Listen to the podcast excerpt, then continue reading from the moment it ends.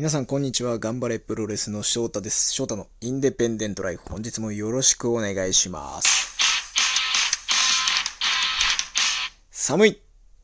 寒いです。いやー、冷え込んでおります。まあ、いよいよ、年末が近づいてきているな、ということをこの寒さに感じるんですけども、もう朝ね、布団からもう起き上がれない。肌カピカピみたいな季節がやってまいりました。皆さんも風邪をひかぬよう手洗いうがいしっかりやってお過ごしください。というわけで今日はですね、いただいたお便りをご紹介したいなと思います。はい、こちら、えー、ラジオネームなこさん、いつも癒しの配信ありがとうございます。いえいえ、こちらこそいつもありがとうございます。多方面で活躍している翔太さん、8月に魔界を見に行きましたが、まだ知らないことばかりなので、出演のきっかけとか、エピソードなど教えていただきたいです。よろしくお願いします。ということで、非常にタイムリーなおはがきをいただきました。ありがとうございます。まあ、魔界のですね、まあ、後でご紹介するんですけど、魔界の VR、360度 VR の撮影僕も2回ほど参加させていただいて、それ YouTube にどんどん公開されていくんですけど、その撮影の、ま、費用だったりとかっていうものをクラウドファンディングで集めてるんですね、今。で、それがちょうど今日の、ま、0時までになっております。あと数時間あるんで、こちらにも、あの、URL 貼っときますんで、もし気になる方は、ちょっと一度目を通していただけたらなと思います。さて、ま、魔界の出演のきっかけとかなんですけども、ね、魔界が始まった時、本当に初期、本当に始まったばっかりの頃、その頃はね、丸山さんとバファローさんと吉野さんかな、レフリーの。3人がいた時は、丸山さんのこのアイデアが結構生きていて、魔界の中に。で、まだね、リングに、新木場でやってて、リングにロープ張ってたりとかして、そこでですね、やった初回か2回目かだと思うんですけど、その実はね、僕出てるんですよ。僕と吉江恒夫さんと佐野さんが、丸山さんと戦ってるんですよ。なんかね、雑魚妖怪みたいな感じで、実は、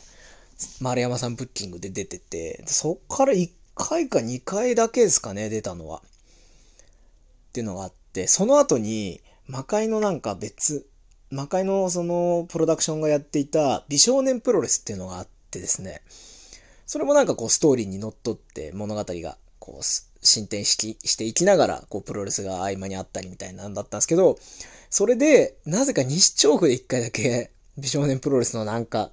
スピンオフみたいのがあって、そこでね、僕、吉江恒夫さんと謎のシングルマッチをやったことがあるんですよね。なんだか、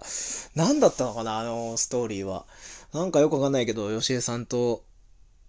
うん、当時謎に手応えのある試合をしたっていう記憶はありますね。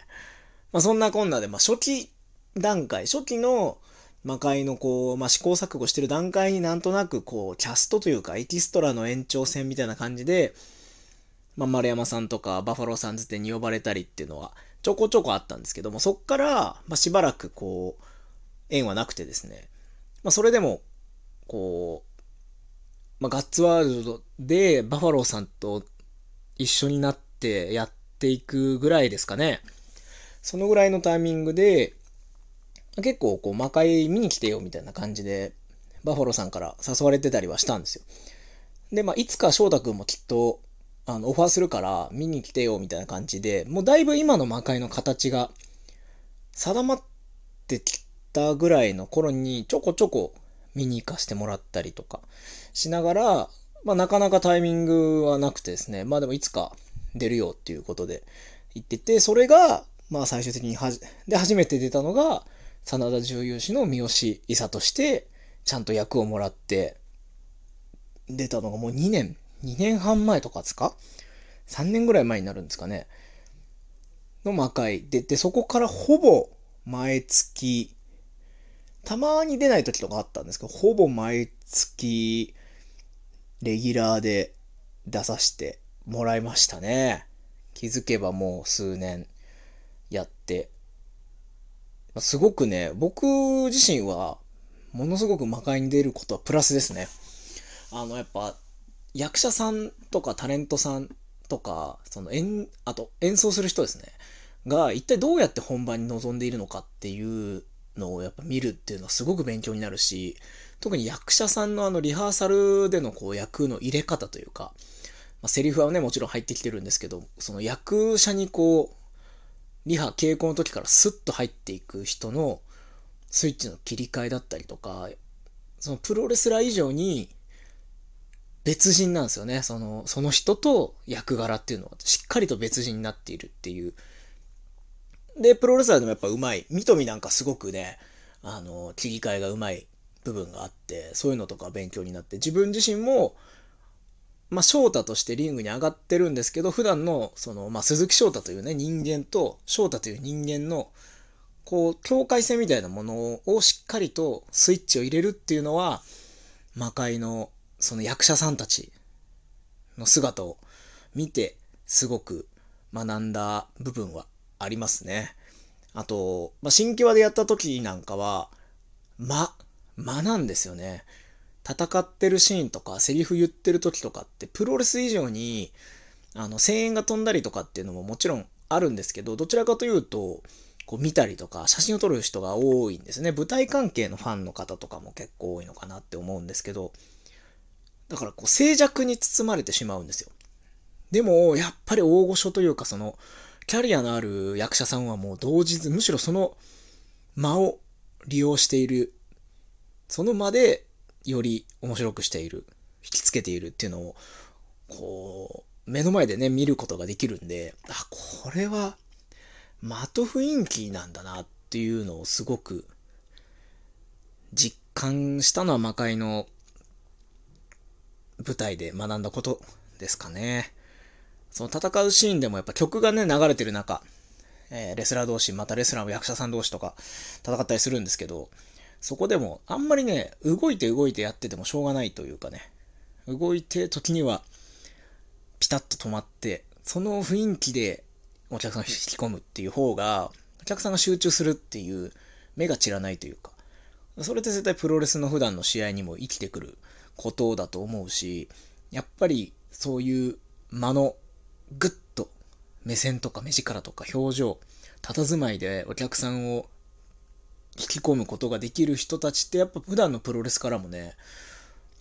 魅力的だなって思う選手は多かったですね。修理さんなんかもほんとそうですし、藤田峰夫さん。藤田峰夫さんは、えーと、あれ、藤田峰夫さん何やってたんだっけ？修理さんが霧隠れ再造で、あ、忘れちゃった。すっかり出てこなくなっちゃった。はい。藤田さんはね、途中で一度休業されるタイミングでね、えー、感動のエンディングを、えー、前田刑事か。前田刑事をやってましたけども、すごいエンディングシーン、その、藤田峰夫さんが休業されるタイミングで、一度前田刑事も終わりになった時の、まあもう、本当にね、最終回のような、あの瞬間はなかなか、グッとくるものがありましたね。わけで、まあ、レスラーとして非常に勉強になる舞台に立たせてもらってます。で、今年に入ってから、まあ、いよいよ新規模ハースリングを離れて、中野ゼロというホールですね、舞台をやるようなホールでやるってなって、結局それもね、2回ぐらいしかできなかったんですよね。でも、すごくこう、新しい可能性みたいなのをぶ感じてて、あ、これはなんかまた今年は今年で得るものがいっぱいありそうだなと思ったら、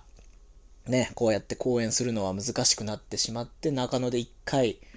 中野の2回目の公演はもうギリギリで無観客開催にして、でその後もずっと公演中止にして、8月に1回だけね、無観、えー、っと、お客さんを本当に少数だけ入れて開催して、またそっからはないということで、一応今年はもうあの VR の撮影で魔界の世界観を作っていくということで、ありがたいことに撮影参加させてもらっております。まあ、YouTube からも、あの、見れるんで、面白いんですけど、YouTube でもスマホで見ても、スマホをこう動かすとね、あの、ちゃんと360度見れるんですよ。カメラが動くというか。はい。あの、見たい方向にスマホを動かすと、中の画面も動かす、動くんで、まあ、単純にそういう部分で面白いかなと思います。今上がっている、前回日の出収録したあのアクションシーンも僕1個出てますし、こ、この前、先日ロケがあったんで、そのロケで撮影したアクションシーンもおそらく YouTube に近日中に上がると思いますので、そこも一度見ていただけたらなと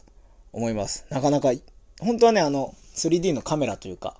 メガネみたいなものをガンとつけると、よりリアルに見えるんですけど、スマホで見ても、ちゃんと360度見渡せるんで、なかなか面白いなと思うので、お時間ある方はぜひ見ていただけたらなと思います。で、クラウドファンディングの方は本日の0時までやっております。まあ、リターンいろいろ過去の DVD だったりとか T シャツだったりとかありますので、協力していただければまたね、違った新作撮れたりするかもしれない。私も次の作品に出れるかもしれないんで、ぜひぜひ気になる方は見てみてください。今日は、えー、いただいたね、えー、なこさんからいただいたお便り、魔界の出演のきっかけエピソードなど、話させていただきました。本当はね、まだまだね、いろんなエピソードもあるんですが、今日はざっくりとしたお話をさせていただきました。またの機会に、ちょっとこう、掘り下げた話なんかもね、真田重油士のメンバーの話なんかもできたらいいなと思います。今日は最後まで